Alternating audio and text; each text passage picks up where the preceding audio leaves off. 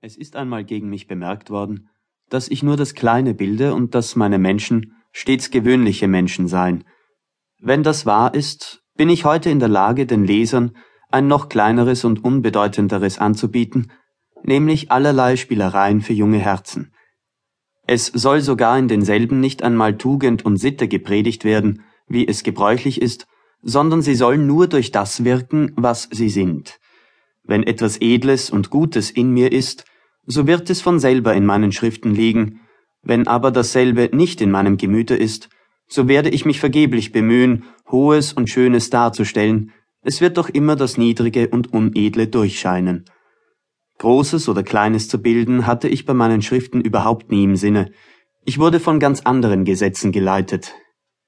Die Kunst ist mir ein so hohes und erhabenes, Sie ist mir, wie ich schon einmal an einem anderen Orte gesagt habe, nach der Religion das Höchste auf Erden, so dass ich meine Schriften nie für Dichtungen gehalten habe, noch mich je vermessen werde, sie für Dichtungen zu halten. Dichter gibt es sehr wenige auf der Welt, sie sind die hohen Priester, sie sind die Wohltäter des menschlichen Geschlechtes, falsche Propheten aber gibt es sehr viele. Allein wenn auch nicht jede gesprochenen Worte Dichtung sein können, so könnten sie doch etwas anderes sein, dem nicht alle Berechtigung des Daseins abgeht, gleichgestimmten Freunden eine vergnügte Stunde zu machen, ihnen allen Bekannten wie Unbekannten einen Gruß zu schicken und ein Körnlein Gutes zu dem Baue des Ewigen beizutragen, das war die Absicht bei meinen Schriften und wird auch die Absicht bleiben. Ich wäre sehr glücklich, wenn ich mit Gewissheit wüsste, dass ich nur diese Absicht erreicht hätte. Weil wir aber schon einmal von dem Großen und Kleinen reden, so will ich meine Ansichten darlegen, die wahrscheinlich von denen vieler anderer Menschen abweichen. Das Wehen der Luft, das Rieseln des Wassers, das Wachsen der Getreide, das Wogen des Meeres, das Grünen der Erde, das Glänzen des Himmels, das Schimmern der Gestirne halte ich für groß.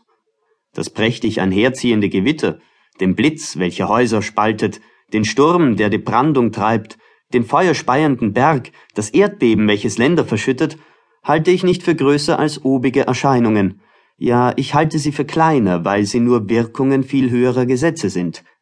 Sie kommen auf einzelnen Stellen vor und sind die Ergebnisse einseitiger Ursachen. Die Kraft, welche die Milch im Töpfchen der armen Frau emporschwellen und übergehen macht, ist es auch, die die Lava in dem feuerspeienden Berge emportreibt und auf den Flächen der Berge hinabgleiten lässt.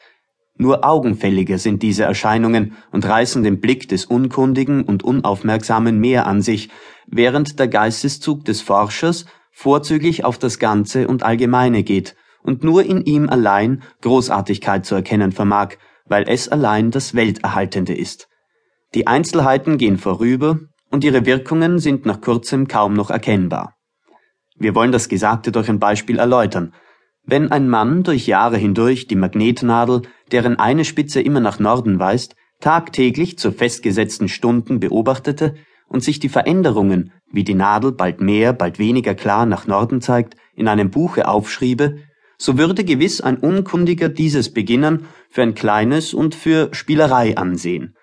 Aber wie ehrfurchterregend wird dieses Kleine und wie begeisterungserweckend diese Spielerei, wenn wir nun erfahren, dass diese Beobachtungen wirklich auf dem ganzen Erdboden angestellt werden und dass aus den daraus zusammengestellten Tafeln ersichtlich wird, dass manche kleine Veränderungen an der Magnetnadel oft auf allen Punkten der Erde gleichzeitig und in gleichem Maße vor sich gehen, dass also ein magnetisches Gewitter über die ganze Erde geht, dass die ganze Erdoberfläche gleichzeitig gleichsam ein magnetisches Schauern empfindet. Wenn wir so wie wir für das Licht die Augen haben, auch für die Elektrizität und den aus ihr kommenden Magnetismus ein Sinneswerkzeug hätten, welche große Welt, welche Fülle von unermesslichen Erscheinungen würde uns da aufgetan sein. Wenn wir aber auch dieses leibliche Auge nicht haben, so haben wir dafür das Geistige der Wissenschaft, und diese lehrt uns, dass die elektrische und magnetische Kraft auf einem ungeheuren Schauplatze wirke, dass sie auf der ganzen Erde und durch den ganzen Himmel verbreitet sei, dass sie alles umfließe und sanft und unablässig verändernd, bildend und Leben erzeugend sich darstelle. Der Blitz ist nur ein ganz kleines Merkmal dieser Kraft. Sie selber aber ist ein großes in der Natur. Weil aber die Wissenschaft nur Körnchen erringt, nur Beobachtung nach Beobachtung macht, nur aus Einzelnem das Allgemeine zusammenträgt und weil endlich die Menge der